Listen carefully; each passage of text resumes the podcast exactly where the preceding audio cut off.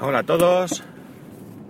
Day to day del 24 de febrero de 2016. Son las 8.48 y 14 grados en Alicante. Ayer os hablé del, del, tiempo y al final acabé a mitad de mañana en manga corta. Así todo el día. Hoy parece que va a hacer más frío, viene frío otra vez. Esto es la locura de aquí. Así nos, nos va. Sobre todo con los críos, que, que están bien, luego están malos, luego bien, luego traen malos. Y así van. Hay varios niños en el cole que se constipan. Una locura, vamos. Pero bueno. Bien, ¿de qué os voy a hablar hoy? Pues a raíz de una conversación con un compañero, pues le he estado, meditando un tema. Y es que... Eh, ¿a, ¿A qué edad deberíamos de proporcionar un móvil a los niños? Basándome en esta, en esta pregunta que me, que me realizo, pues me viene a la cabeza muchas cosas, no solamente el tema del móvil, sino incluso fijaos qué manera de, hilar los temas, lo uno al, tema del acoso y demás. ¿Por qué? Bien, mm, no sé muy bien, sinceramente, a qué edad habría que darle un móvil a un niño. Y cuando digo proporcionar un móvil a un niño, no me refiero a dejarle el móvil para que juegue un rato y demás, me refiero a que tenga un móvil propio. Un móvil de uso personal y continuado. Un móvil que se lleve día y noche encima. Por un lado, está mi parte mmm, tecnológica eh, que me dice que, que, bueno, pues que hay una edad relativamente temprana en la que ya podrían tener su propio móvil. Pero por otro lado, pues tampoco lo tengo tan claro. En primer lugar, el motivo es porque Evidentemente los niños tienen que tener acceso a Internet. No tengo ninguna eh, duda a este respecto. Y al mismo tiempo pienso que este acceso debe estar controlado por un adulto en todo momento. Ya sabemos que Internet es libre, hoy por hoy al menos, y es abierta, y que por tanto pues pueden acceder a cosas que no sean adecuadas para su edad. Por tanto, ya tenemos aquí el primer choque de convicciones. Si tú a un niño le dejas un móvil con acceso a Internet y lo lleva todo el día encima, pues evidentemente cuando lo tengas cerca lo podrás controlar. Ya sabemos que hay software y hay cosas por las que se pueden bloquear, ¿vale? Pero yo voy a lo simple, a lo simple, a lo que la mayoría de personas eh, van a hacer. Porque muchos podemos saber de tener ciertos conocimientos en general y podemos eh, mm, bloquear móviles con, diferentes software y demás, pero la, yo creo que mm, la mayoría de personas pues no, no caerán en este tipo de cosas porque por desconocimiento básicamente.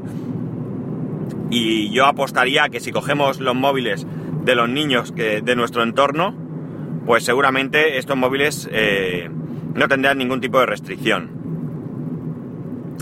Eh, una vez dicho esto, pues la conversación viene porque un compañero tiene una hija de 12 años y su hija tiene un móvil.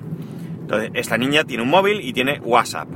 Y esta niña, pues se ha visto, se ha visto afectada por, mmm, vamos a ver, a llamar el acoso de algunos eh, compañeros del cole. En este caso, eh, la cosa, pues va bien, teniendo en cuenta que en primer lugar la niña pues no ha dudado un momento en decirle a sus padres cuál es el problema que tenían. Ya sabemos que hay casos en los que los niños pues por temor o por lo que sea se lo callan e incluso conocemos casos trágicos de niños que han llegado incluso a suicidarse, no es, este no, no es el caso, por suerte. Por suerte no porque sea la hija de mi compañero, sino por suerte porque es un, niño, una niña en este caso, pues que va a tener un, apoyo desde el primer momento y en segundo lugar, porque parece que en el colegio se lo toman en serio y eh, ya han detectado este tipo de comportamientos, ya tienen prácticamente localizados quiénes son y los van a mantener bajo control. Eh, todo esto se produce prácticamente eh, a través de WhatsApp. Es donde esta niña pues, ha recibido mensajes de, de, de tipo intimidatorio. Desconozco el contenido de los mensajes, tampoco me, he preocupado por preguntar, pero esta niña pues inteligentemente ha ido dejando esos grupos donde eh, se iban metiendo con ella. Por tanto, por aquí ya tenemos un problema y el por qué hay que controlar en cierta medida eh, lo que hacen nuestros hijos con las redes sociales. Eh, por tanto, mi duda es realmente cuándo podemos darle realmente a un niño un móvil. ¿12 años es poco? Probablemente sí, probablemente es poco. Pero claro, vivimos en un mundo en el que la tecnología cada vez eh, la adoptan, los, niños la adoptan antes. De hecho, ya todos tenemos casos, nuestros hijos o, o niños que tengamos cercanos, que desde bien, bien, bien pequeños manejan los, los teléfonos móviles o el ordenador, pues como, como si hubieran nacido ya con eso embutido dentro de sus genes. Eh, por tanto, eh, pues es complejo encontrar un equilibrio. Eh, cualquier opinión que me deis al respecto, seguro que es aceptable. Tanto aquellos que piensen que 12 años es muy poco, que hay que esperar más, como aquellos que penséis que 12 años pues puede ser una buena edad. Yo ya digo, yo tengo mis dudas. Tengo mis dudas porque por un lado mm, está la protección de mi hijo y por otro lado pues está el, hecho de que, de que evidentemente eh, a lo mejor con 12 años no lo veo, pero si ya tienen 13, 14 años que ya salen solos por ahí, no digo de marcha, ni mucho menos, aunque alguno por ahí hay que quiere llegar a su casa a una de mañana y su padre le, tiene que cortar las alas porque... Porque vamos, tiene ganas de marcha el chiquito. Eh, la cuestión es que mmm, tú, pues evidentemente estarás más tranquilo si tu hijo va, qué sé yo, a algún sitio y, aunque sea cerca de casa o lo que sea, y tiene algún problema y te, te puede en cualquier momento pues eh, pegar un telefonazo y decirte decirte algo.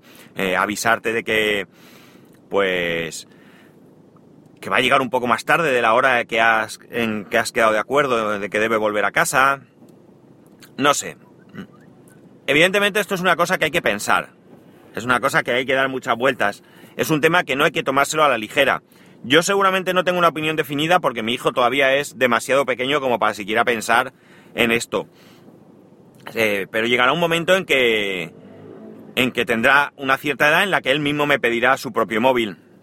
Eh, tengo claro que con 8, 9, 10 años no va a tener su móvil. Ya se puede poner como se puede poner. Entre otras cosas porque con esa edad él solo no va a salir. Va a estar siempre con nosotros o con alguna persona de absoluta confianza. Por tanto no va a necesitar su propio móvil.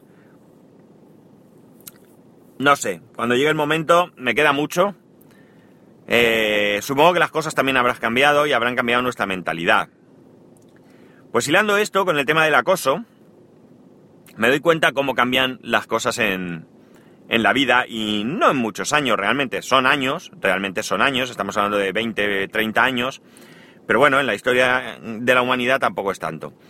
Eh, mm, creo que parte del problema no siempre, evidentemente, pero parte del problema de estos comportamientos parten de los, de los padres. Vaya por delante que yo tengo una idea muy clara con respecto a la educación de los niños.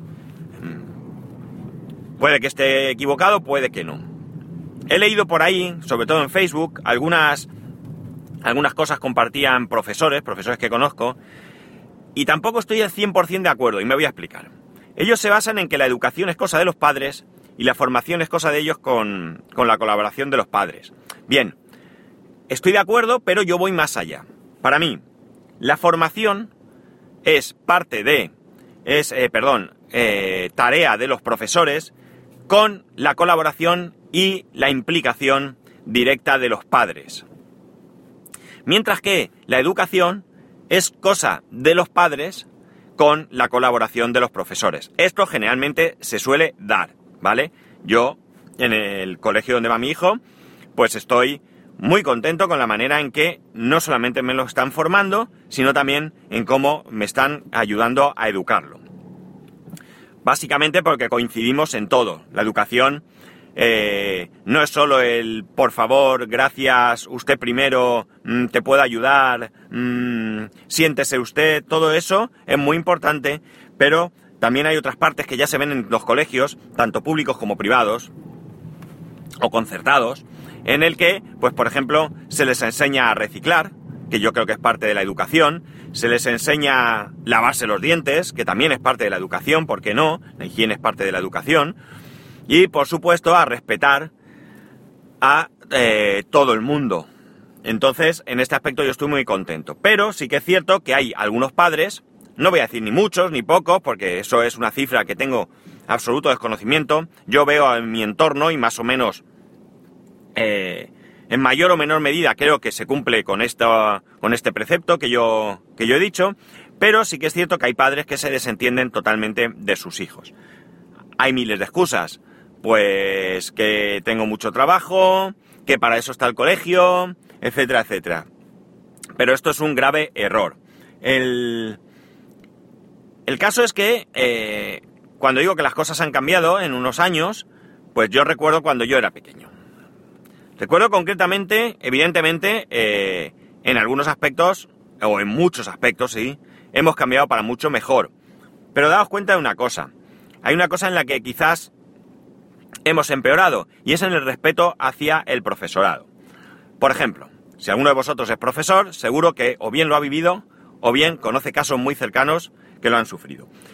Yo conozco casos muy cercanos que han tenido serios problemas. El caso es que eh, cuando yo tenía unos 10 años o así, iba a quinto de GB, recuerdo que, pues, que pues, seguramente yo pues, no, no, recuerdo exactamente cuál sería el problema, pues no estudiaría, daría por saco en clase, pues algo así, estamos hablando de eso, 10 años o así. El caso es que mi madre fue a hablar con el profesor. No sé si fue por una llamada del profesor o fue mi madre quien fue a hablar con él, no lo sé. El caso es que recuerdo perfectamente la escena, recuerdo perfectamente al profesor. Este profesor tenía la mano un poco suelta. Ya alguna vez recuerdo que, recuerdo una ocasión que, ya digo, estaría yo dando por saco en clase, que me llamó a, su mesa y yo entonces llevaba gafas eh, y me dijo que me, con una cara de, de, enfado monumental, me dijo que me quitara las gafas para darme un tortazo y bueno, al final pues se contuvo y no me lo dio, pero este profesor tenía la mano suelta. Bien, Caso es que vamos a la reunión y en un momento dado, ya terminando la reunión, parecía que todo más o menos pues había ido bien para mí. El caso es que antes de despedirnos, ya digo, a punto de, levantarnos, mi madre va y le dice a este profesor, si alguna vez tiene que darle un tortazo, déselo, pero después me llama para que cuando llegue a casa yo le dé otro. Ya digo por adelantado que mi madre no me maltrataba. Algún palo en el culo sí me dio a veces, ¿eh? Algún palo sí. Hoy en día eso no está bien visto, pero bueno, en aquella época no había problema en que te calentaran el culete. La cuestión es que os podéis imaginar la cara que se me pudo quedar a mí al respecto. Mm, dejando de lado que evidentemente un profesor no tiene por qué tocar a un niño, ¿de acuerdo? Eh, la, la parte de aquí importante es que había un respeto por el profesor, es decir, mi madre pensaba que si el profesor me castigaba, pues era porque eh, realmente merecía ese castigo, no dudaba de su palabra. Y en segundo lugar, eh, pues se acataba, se acataba e, ese respeto y había una colaboración muy eh, grande entre padres y profesores.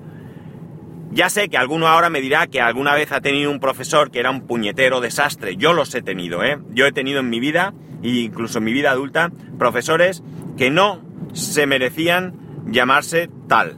Pero tampoco creo que sea la, la norma. Yo creo que la mayoría de los profesores pues hacen su trabajo y lo hacen lo más dignamente que saben y pueden. De hecho, la mayoría de las personas salimos eh, educadas y normales, vamos a decir. Eh, yo creo que, que, la gente que sale, que se desvía del camino, pues es la menos.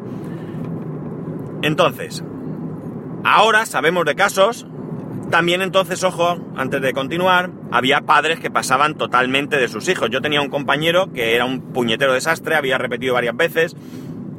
En un momento dado lo castigaron a ir un sábado al colegio y él dijo que no. Y entonces el profesor le dijo que bien, que iba a llamar a su padre. Y él se partió de, risa diciendo que bueno, pues que lo llamara, que su padre eh, ya había dicho que los sábados estaba el fútbol antes que el colegio. Entonces, pues había también casos, pero ya digo que eran los menos. Eh, si ya educamos a nuestros hijos eh, faltando el respeto a alguien a quien se lo deben, porque si no, imaginar el caos que puede ser un colegio, yo acabo de darme cuenta y perdonar que voy directo a hacer un aviso sin recoger material que no necesito y no estoy seguro si voy donde debo, porque lo he mirado por encima. Voy a asegurarme, perdonadme un segundo, porque si no me tengo que cambiar de... Tengo que cambiar la ruta. Sí, voy bien. He acertado. Perdonar, ¿eh? Bien, la cosa es que... eh, yo creo que hay que, que, inculcar a nuestros hijos eh, el respeto. El respeto es básico en la educación, básico. Yo creo que es eh, la primera norma de educación, el respeto. El respeto hacia los demás, el respeto hacia las ideas, el respeto hacia las eh, eh, mm, convicciones. Yo creo que esto es muy importante, muy importante. La discrepancia es buena, la discrepancia es muy buena, es grande. Debemos también enseñar a nuestros hijos a discrepar. Eh, pero a discrepar razonando. No al, mi, hijo tiene una, una cosa que, la verdad es que me chincha un poco. Eh, pero es grande, es grande. Eh, la primera vez que me lo soltó, mmm, me quedé un poco así y la verdad es que le di la razón, porque la tenía. Y es que cuando él pregunta, yo le digo que tiene que hacer algo y él me dice que por qué, y yo le digo pues porque sí, porque me tiene en ese momento nervioso, y le contesto, eh, o no le contesto, porque realmente eso no es contestar, pues él me, me, me, dice, me dijo en su momento y me dice que porque sí no es una respuesta. Y tiene toda la razón. Por tanto, se puede discrepar, pero se puede se, y se debe discrepar con razonamientos. Y todo esto quizás sea utópico, porque al final la vida que llevamos, pues eso a mí mismo muchas veces me hace contestarle porque sí o porque no. Cuando soy un firme convencido de que hay que razonar, de que hay que explicarle las cosas y de que si bien es cierto que va a cumplir cinco años, pues ya tiene capacidad para, para entender las cosas. Él pregunta todo, como todos los niños, pero eh, debemos de alimentar esa, ese afán de conocimiento con cosas buenas. Creo que, que nos tenemos que aprovechar, tenemos que, ser mm, más listos y aprovechar esa circunstancia de, de, avidez de conocimiento para inculcarle las cosas buenas. Es el momento. Si nos desentendemos, pues evidentemente eh, fracasaremos. Hay padres, como digo, que eh, eh, castigan a su hijo o le ponen una mala nota y van y le pegan al profesor. Pues evidentemente, ¿qué clase de, de educación va a recibir ese niño? Si su propio padre mmm, no es capaz de, de siquiera comprobar qué es lo que está pasando, porque a lo mejor es cierto que el, que el profesor tiene razón. Otra cosa que sea un sinvergüenza. Pero en ese caso, pues creo que habrá métodos para denunciarlo, ¿no? No lo sé. Yo no he tenido la, la desgracia de encontrarme un caso así como para tener que denunciar a un profesor, pero. Pero el caso es que. Eh, estoy seguro que deben existir procedimientos. En fin. No sé. Hoy comida de cabeza con un tema que empezó pensando en a qué edad se le debe de, proporcionar un móvil a un niño y me ha hecho eh, hacer un recorrido por por diferentes cuestiones por la educación por la formación por el respeto y todo por un móvil ¿eh? para que veáis ¿eh? lo que hace el, el, el cerebro ¿eh? no para de pensar yo es que ya sabéis tengo mucho tiempo libre en el coche para darle vueltas a las cosas lo malo es que con la cabeza que tengo luego se me olvidan, pero bueno, esto es lo que hay. En fin, chicos, que nada, que muchas gracias un día más por, por estar ahí, por escucharme. Ya sabéis los métodos de contacto. Eh, arroba spascual en Twitter y Telegram. Day to day, eh, arroba spascual en esto por correo electrónico. Tengo algunos cuantos correos electrónicos y demás que me habéis dicho y me gustaría comentarlos. A ver si puedo hacer algo para, para comentarlos con tranquilidad, porque hay alguno que, que es interesante, incluso hay uno que, que, podríamos calificarlo de un poco duro, pero, pero también hace que, da, da, que pensar y también, más allá de que puedas estar o no de acuerdo, evidentemente, pero sí que es un, una cuestión muy importante. Pues nada, chicos, que tengáis un buen miércoles y nos escuchamos mañana.